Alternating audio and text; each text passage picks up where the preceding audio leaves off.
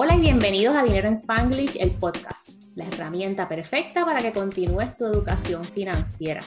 Yo soy María, tu host. Y yo soy Silka, tu co-host, y aquí te vamos a compartir contenido simple y en español. Vamos a hablar de inversiones para los niños. Hoy ese es el tema y es que me preguntan, María, ¿cómo invierto para los niños? Yo sé que queremos que nuestros hijos tengan todo lo que nosotros no tuvimos, yo sé que queremos darle un montón, yo sé que los queremos hacer millonarios, pero aplícate a tus finanzas primero. Sí, yo siempre digo que el mejor regalo que le podemos dar a los niños es ser unos padres que no van a necesitar de que ellos nos mantengan en nuestro old age. Eh, esa, es esa es la mejor, no ser una carga para los niños es lo mejor que le puedes dar, incluso si no puedes invertir para ellos ni nada, o le puedes dar educación también. Y en cuanto ellos comiencen a trabajar, que se empiecen a organizar su finanzas, eso es un, un head start que no mucha gente en el mundo lo tiene. que no tuvimos nosotras, o sea, a lo mejor claro, nuestros papás pues, claro, trataron, el tener, Exacto, el tener esa educación financiera que nosotros tenemos y pasarle esa información a los niños, ya aunque no le des un solo centavo, ya los estás poniendo a de, de mucho, de mucho. Le estás ahorrando muchos años de dolor de cabeza. Y voy a repetir lo que Silka dijo. Lo mejor que le podemos dar a los hijos es la certeza de que mamá y papá, mamá y o papá, no van a necesitar de ellos, van a tener estabilidad financiera y no van a depender de ellos cuando ellos sean adultos y tú ya estés en la vejez. Exactamente. Así que primero a encargarnos de nosotros y luego de los niños. Si nos sobra dinero, después de nosotros poner todo. Como la máscara de los aviones, ¿verdad? Primero ponte el oxígeno tú y después ayudas a la gente a tu alrededor. Porque nos ha pasado en todas las casas, por lo menos en la mía, hemos experimentado el estrés familiar por dinero. ¿Y después qué? No, ¡Ah! haz los números, haz los números, ¿verdad? Si tú te pones a poner a transferirle 200 dólares a una cuenta de inversiones de tu hijo o tu hija y te faltan esos 200 para hacer la compra o para pagar tu tarjeta de crédito, que el interés es 30%, para pagar el préstamo personal, que el interés es 15, qué sé yo, no hace, no hace sentido. Primero tú y después los niños. Exactamente. También, aparte de las inversiones importantes, educarlo financieramente con cosas tan sencillas como enseñarles el orden para encargarte de tus finanzas. O sea, el orden que nosotras siempre recomendamos, tener el pequeño, eh, primero que nada hacer el budget para saber dónde tú estás parado. Después de ahí, tener tu, tu pequeño eh, emergency fund si tienes deudas. Haces uno pequeño, de quizás un mes o algo así, y después comienzas a atacar esas deudas. Una vez que termines con tus deudas, entonces después vas a hacer ese, ese emergency fund más robusto de por lo menos tres a seis meses, y después entonces que nos vamos a enfocar de lleno en las inversiones. Mientras tanto, podemos dejar ahí hasta el match en el, en el 401k del patrono y eso así, pero es mucho más importante encargarnos de poner nuestro en orden nuestras cosas antes de siquiera pensar en, en las inversiones. Y pues eso también es importante enseñárselo a los niños, el orden para encargarse de sus finanzas, cómo hacer un presupuesto, enseñarles del crédito. Y hay cosas que, que podemos hacer bien sencillas. Si uno tiene crédito bueno, puedes añadir tus niños en una tarjeta como un authorized user para ayudarlos a hacer crédito. Si tienes mal crédito, eres mala paga, no los añadas. No, por favor. le, los chavas, pero si tienes buen crédito, eso sería tremendo leg up, even si no les dan ni un centavo. O sea, hay muchas cosas que no cuestan nada, o sea, que no te cuestan nada y las puedes ir haciendo por tus niños. Y si tienes niños en la casa que hacen stand de limonadas o tú le das una mesada, que yo no creo en esa vaina, pero si tú le das dinero por no sé qué, puedes enseñarle el método como algunos niños usan el método del mason jar o estos potecitos de cristal si le das cash, claro, si le das tarjeta pues es otra cosa. Pero entonces le pones que ponga 20 o 30% para ahorros que dé 10% a charity, porque hay que enseñarles también, pues bien o mal hay gente que necesita y si nosotros tenemos, pues hay que ayudar a los demás. Después, qué sé yo, 20 o 30% para usarlo en lo que les gusta. Así, eh, y, y, otro como para savings long term, vamos a suponer que quiere algo, que quieren algo, no sé, en algún momento, pues pueden ah, guardar long term para eso o comprarse algo después. Este es un sistema que le puedes enseñar a los niños y si encuentro algún artículo lo voy a dejar por ahí, si no yo escribo algo de aquí a que salga este episodio, pero eso es algo que le puedes enseñar a los niños cuando abuelo te envió 20 pesos o la tía te envió 30. Mejor aún, abrirles una cuenta y que la gente envíe transferencia en vez de estar enviando cash que lo van a gastar en dulce. En porquería, exacto. Sí, yo, por ejemplo, le abrí una cuenta a 529 a mi sobrino. El 529 es una cuenta para los estudios. Eh, le abrí una a mi sobrino y ahí le pongo el dinero que otherwise va, o sea, voy a gastar en basura porque le voy a dar juguetes y porquería que van a terminar en un landfill y él ni se va a acordar de la vez que mi tía me regaló un carrito verde o lo que sea, o un transformer o whatever it is that kids are into these days, porque yo no tengo idea, ¿sabes? Pero pues, entonces, en vez de regalarle tonterías, pues mira, ponle ese dinero en una cuenta a crecer ahí y cuando él, o sea, él no se va a acordar de nada de las tonterías que yo le di, pero cuando él vaya a la universidad o a estudiar en cualquier instituto técnico, whatever, donde vaya a usar ese dinero, a decir, diablo, esa tía mía era, mira. La caballota. Chef Kiss, la bichota. Ese es el término que está de moda, la bichota. Sí, la bichota.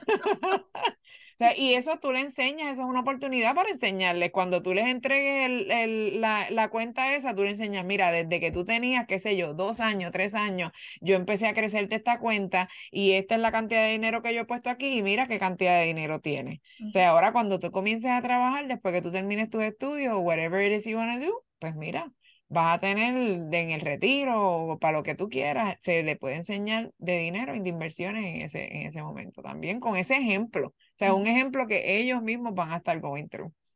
Sí, y vamos a hablar entonces de cuentas. Mencionaste el 529 y estas cuentas son específicamente para los estudios. Los puedes abrir a nivel estatal. Yo tengo en casa, tenemos a Isabel con el 529 de North Carolina.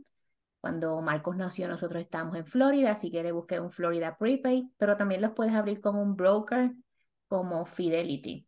Así que busca el reemplazo en estas cuentas. Por ejemplo, cuando yo abrí el Florida Prepaid de Marcos, eso fue por carambola. Yo sin saber, alguien en el daycare de él me dijo, una de las maestras, me dijo, ¿le tienes 5.29 al nene? Y yo no, ¿qué es eso? Y me explicó. Yo fui al website y entré y lo, lo hice porque yo había saldado mi onda y dije, pues entonces el dinero del onda, que eran 350, 400 pesos que pagaba, se lo voy a poner a él al 529. Olvídate de que María no tenía fondo de emergencia, olvídate de que yo había sacado el 401k para salir de deuda.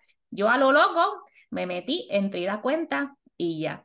Este, el 529 esta impacta el financial aid, pero como escuché un podcast el otro día, era como que no porque va a impactarle el financial aid, tú debes dejar de aportar a estas cuentas, porque el financial aid, y Silka, te voy a dejar hablar aquí en un rato porque tú eres la experta en eso, ya tú pasaste por el financial aid, pero el financial aid es para gente que tiene, asumiendo que es financial aid de economía, ¿verdad? Este, es para gente que tiene bajos ingresos, así que si tú piensas tener bajos ingresos por siempre en tu vida, pues esa es otra conversación y no, no nos escuchen porque estamos hablando de ser millonarios, no de pensar en pobreza. Sí, Exacto. No, sí, por eso mismo. Tú sabes, tú imagínate que llegues a la edad de que el niño va para la universidad y no cualifique. O sea, no cualifique, entonces no ahorraste pensando en que ibas a cualificar para Financial Aid y cuando llegas ahí no tienes el dinero que no ahorraste, ni tampoco tienes el financial aid porque ganas demasiado. O sea, por lo menos aquí en, en, los Estados Unidos, para cualificar para cualquier tipo de ayuda, tú tienes que tener, olvídate. O sea, yo en estos días he estado buscando a ver si hay algún tipo de ayuda, programa lo que sea para, para ayudar con los down payment de, la, de las propiedades o cualquier cosa así.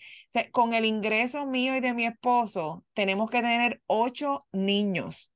Ok, y esto lo conseguí del, del website. Me imagino, sí, con ocho muchachos. Del, eh, del HUD de Miami-Dade County. Ok, necesitamos tener ocho niños. Tenemos que ser una familia de diez, con, con dos adultos y ocho dependientes para nosotros cualificar para cualquier cosa con el ingreso que tenemos. Así que volvemos a la misma cantaleta. No se le puede dejar el futuro de ni de nuestros niños ni de nuestro propio al gobierno. Entonces tenemos que prepararnos lo mejor que podamos. Eh, y si le dan financial aid, pues tremendo, gloria a Dios, qué bueno. Pero si no, pues por lo menos tenemos algunos, algunos ingresos, algunos ahorros para proveerle a los niños que si tienen que coger eh, préstamos estudiantiles, pues a lo mejor un poco menos, porque nosotros, tú sabes, le estamos proveyendo eso. Y ya hicimos, no voy a abundar mucho en eso, porque ya hicimos un episodio completo. Vayan para allá. De, exacto, vayan para allá, que, de cómo escoger una carrera y de las diferentes universidades y financial aid y todo eso, así que me lo voy a dejar ahí. Pero yeah, I'm passionate about that. Y este es el financial es mejor que cero. Y este es el financial aid de ingresos, no es por méritos. O sea, si tu hijo o hija tiene buenas notas y eso, pues esto no afecta a nada. Este es financial aid, si eres como María, que cuando le tocó la universidad vivíamos del seguro social, te lo van a dar todo. Todo. Pero mis papás, viviendo del seguro social, para ellos no fue ninguna prioridad guardar para mis estudios. Así que estamos en sintonías diferentes, en momentos diferentes y no dejes de aportar algo porque simplemente, ay, después no le dan beca por ingreso. Exacto. No, y como quiera, mira, en estos días I'm salty about that, porque esto fue reciente. Una persona me hizo un comentario, pues estaba yo hablando del niño mío que ya se va a graduar de la universidad y no sé qué. Entonces me preguntó que si el niño mío había vivido en el dorm o había vivido en casa. Y yo le dije, no, él, él vivió en casa porque yo no tenía dinero. Tú sabes, en la universidad donde está el niño mío son como, qué sé yo, casi 20 mil dólares en, en dorm y, y eso es dorm nada más, no incluye la comida, no incluye, o sea, así que no ni, yo creo que ni aunque yo hubiese tenido el dinero, yo hubiese pagado 20 mil dólares al año por eso, pero whatever. La cosa es que le dije, no, no, él vivió en casa porque no, no teníamos esos fondos. Y la persona me mira y me dice, ah, pero tú no ahorraste, tú sabías desde el 2001 que nació ese niño, que, que él iba a ir a, college. O sea, en algún momento, ¿cómo que tú no ahorraste? Yo, excuse me, excuse me. pero mi esposo tenía 19 años y yo tenía 20 cuando ese niño nació, ¿ok? que le dé gracias a Dios que yo conseguí otras alternativas para que él pudiera ir a la universidad debt free, se gradúa debt free con su degree de una universidad privada y todo. Lo hice con otros métodos, pero tú no sabes la situación de la gente, ¿entiendes? Para hacer comentarios así, yo estoy todavía estoy ofendida y en ti I'm salty todavía. pero sí, sí, mano, es como que mira, este, nosotros éramos dos niños cuando estaba el nene chiquito, ¿qué día voy a estar yo pensando en en guardar chavos para, para el college ni nada de eso. Yo incluso me acuerdo cuando tú me dijiste que le estabas haciendo el de Marcos y yo, ya entre, that would be nice, tú sabes, si yo pudiera, pero en aquel momento no estaba en una situación que se podía hacer nada de eso, así que pues, gracias a Dios it worked out, pero pues, yeah, we never know. No, no, vamos a planificarnos lo mejor que podamos, we do the best we can. Eh, y estas son alternativas, no es obligatorio hacerlo. Claro, Pero si tienes el dinero disponible porque ya como adulto planificaste tus finanzas, pues entonces añádale un poquito de sazón a las finanzas de los niños. Exactamente, I agree. Entonces, respira. Sí, sí, déjame calmarme. Y a los que estén escuchando, pues ya saben, a los que estén mirando en YouTube también, que esto es un tema, está fuerte, ¿ok? Porque pues el sistema nos obliga o nos empuja a estudiar y entonces está la gente Georgie diciéndote por qué no ahorraste. Caramba, porque está tratando de sobrevivir. Exacto. ¿Qué más? ¿Qué más? Exactamente. I was trying to put food on the table. Y entonces el Roth IRA es el próximo. Esto es un custodial, custodial Roth IRA. Los menores pueden tener este, este, tipo de cuentas si generan ingresos, si generan ingresos. No es que mañana el abuelo le envía dinero y vas a abrir un Roth IRA. Tienen que generar ingresos de cualquier manera, puede ser recortando la grama, haciendo babysitting, limonadas, trabajando en fast food.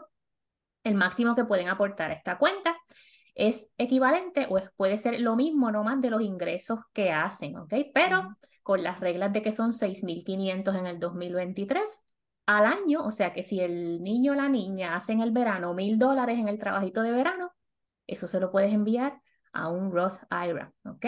Primero el adulto tiene que abrir la cuenta, en casa lo tenemos, yo la abrí para los niños y cuando eh, tenga entre 18 o 25 años, depende del estado donde estés, eso pasa a los niños. Y este Roth IRA tiene la misma regla que tiene la Roth IRA de los adultos, que ese dinero es para el retiro, para los 59 y medio. Así que tiene las reglas alrededor para que no metan la pata tan a fondo. Exacto. No lo vayan a sacar para irse de fiesta. Exacto, exacto. Y está ah. brutal, porque ponle que un niño empieza a hacer ingresos a los 12, 13, 14 años y ese dinero se queda ahí. Compounding. Hasta, hasta 59. Compounding y tax free. Tax free, porque la Roth IRA es a gem. Así que cuando tengan esos niños que empiecen a trabajar en fast food porque quieren comprarse un carro, porque quieren ir shopping, mamá y papá alerta. Hay alternativas para los millonarios. Exacto. Y eso lo pueden hacer ellos mismos, tú sabes, los mismos niños, porque son los que están con su trabajito de verano o lo que sea. Así que ya otra lección también que no le tiene que costar nada a los padres. O sea, si no le quiere que metan, el, el muchacho yo dudo que vaya a querer meter el 100%, tú sabes, pero pues, tú sabes, algo. Pero volviendo otra vez a, los buckets, tú le puedes decir, pues 20%, Exacto. lo pones ahí y entonces cuando cumpla 18, asumiendo que siga trabajando, un trabajo de verano, un trabajo en la universidad o lo que sea, puede seguir aportando mil, dos mil, tres mil dólares. Hello, cualquier cosa es mejor que uno. Es mejor que cero. Sí, sí, sí, sí. Entonces también están los brokerage accounts, para menores. Y esto yo llevo años escuchando lo de la, la, porque estas, estas cuentas se llaman por siglas, la UGMA y la UTMA. Entonces yo no sabía, sabía que existían, pero no sabía ningún detalle ni nada, así que hice un poquitito de research eh, para el podcast. Y la UTMA es por, la, son las siglas de Uniform Transfers to Minors Account. Y la otra, que es la UGMA, es Uniform Gift to minors accounts. ¿ok? La diferencia entre estas dos solamente es el tipo de assets que contienen. La UGMA account puede incluir cash, stocks, mutual funds, insurance policies y eso. Y la UTMA es más flexible y puede incluir cualquier tipo de activo, incluyendo obras de arte, real estate, intellectual property, como royalties, si alguien escribió un libro, cosas así. canal de YouTube o lo que sea. Exacto, en un negocio, exacto. So, la UTMA es bastante similar a un trust siempre debes asesorarte cuál es la mejor opción para, para usted. Recuerde que este podcast no es financial advice, son solo con propósitos de educación. Eh, lo traemos para que obviamente se enteren que estas opciones existen y están disponibles para usted y sus niños. Sí, y esas últimas son como si vas a invertir, inviertes como si fuera un brokerage account, el mismo principio de que pasan a nombre de los niños Ah, cuando ya vuelven, se vuelven adultos entre 18 y 25 años, depende del estado en donde estés. Y esta sí impacta el financial aid al 100%, así que, again, no es como que no lo hagas por el financial aid, pero es una manera de crear riqueza generacional para tus niños luego. No dejes que el, el posible impacto del financial aid otra vez sea un bloqueo para no, no hacer algo, ¿verdad? Esta última, que es un brokerage account, la puedes abrir con los regalitos de los abuelos, la 529, como dijo Silka, ella la abrió como tía y se la transfiere al beneficiario cuando él vaya a la escuela. Así que poquito a poco. También a los niños les puedes abrir un High Yield Savings Account. Hay papás que simplemente abren un brokerage account a nombre de ellos y dicen, entonces a cierta edad se las regalo. Esto también tiene otros impactos de impuestos, etcétera. Así que importante, again, esto es información, pero tienes que consultarlo con eh, tu tax planner, un financial advisor, etc. ¿okay? Conceptos que debes enseñarle a los niños, el interés compuesto. ¿okay? Yo me siento con mi nene y le enseño la calculadora de investor.gov del interés compuesto y le digo, mira, si tú pones este dinero ahora, le ponemos un crecimiento entre 8 a 12, mira lo que puede pasar versus que si sigues comprando Xbox gift cards. No olvides que, um, que primero los adultos y después los niños, ¿ok? Los niños tienen lo que nosotros no tenemos, tenemos a tienen a Silka y a María aquí con el podcast, se tienen a ti escuchando el podcast, ah, tienen tiempo para planificar contigo liderándolo, ya sea que abres una cuenta aquí, tienen time in the market, no esta cuestión de estar ah, mirando cuándo sube y cuándo baja el mercado. Y si ahora mismo estás pregando con tu situación financiera de los adultos, entonces que este episodio no sea un desvío para ti. Primero tú y después ellos. Exacto. Cuando la cosa esté bajo control, entonces nos encargamos de los niños. Y tampoco tiene que ser un montón de dinero. Yo lo que pongo en esa cuenta para mi sobrino, yo me comprometí con mi hermano y con su esposa que yo le iba a regalar al nene 200 dólares al año. 100 por su cumpleaños y 100 por su, eh, por Navidad. So, entonces, que eso es típicamente cuando tú le regalas a los niños. So, yo cogí y lo puse una transferencia automática todos los meses, cada vez que yo cobro, pasa de mi cuenta 17 dólares para el, para el 529 del nene. ¿Y cómo lo abriste? ¿Fuiste a Fidelity y lo abriste? Sí, sí, la tengo en Fidelity, la tengo en Fidelity. Entonces, eh, me parece que si el niño cuando llega adulto decide no estudiar, eh, tú la puedes transferir a, creo que habían hecho algo de que la puedes transferir a un Roth IRA o algo así. Eso está en, veremos en. exacto, en el, en el, exacto, hay una, un, algo en el Senado o en la casa o en algún lugar pasando por el gobierno. Es algo tax a 2.0, pero no me acuerdo cómo es el principio. exacto, entonces, eh, pues eso, tú sabes, algo es algo. Yo espero que ahí él tenga por lo menos de 3 mil a 5 mil dólares cuando, cuando él cumpla sus 17, 18 años. Así que a mí me hubiese gustado recibir de, de 3 a 5 mil dólares cuando yo tenía 17, 18 años. Así que no creo que le va a malgar. Algunas de estas cuentas te permiten hacer un link de regalo que para cuando es el season de ah, Navidad y eso, tú puedes enviarle ese link a la familia y la familia puede depositar dinero ahí. Así que no es solo Silka contribuyendo, a lo mejor tiene esa opción, las de Isabel, la de North Carolina lo tiene. Y entonces le envío el link a la gente y le pueden contribuir también. Sí, sí. Y eso, eso yo espero que de aquí a que salga este episodio aprueben eso, porque está brutal que tú le puedas, creo que era máximo de 35 mil por vida o algo así, pero que pueda pasar el valor de la cuenta de 529 a un Roth IRA porque el niño decidió no estudiar, está brutal también. Exacto, tremendo. Pues gracias por escucharnos. Acuérdense que estamos en nuestro grupo privado en Facebook, Dinero en Spanglish. También estamos en la plataforma de Facebook regular, que no es el grupo privado. Estamos en Instagram, en YouTube, nos pueden ver nuestras caras, en TikTok.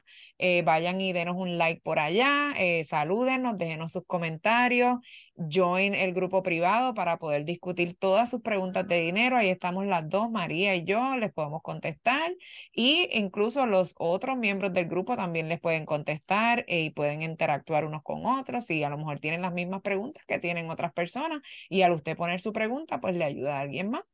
Así que gracias por escucharnos y saludos.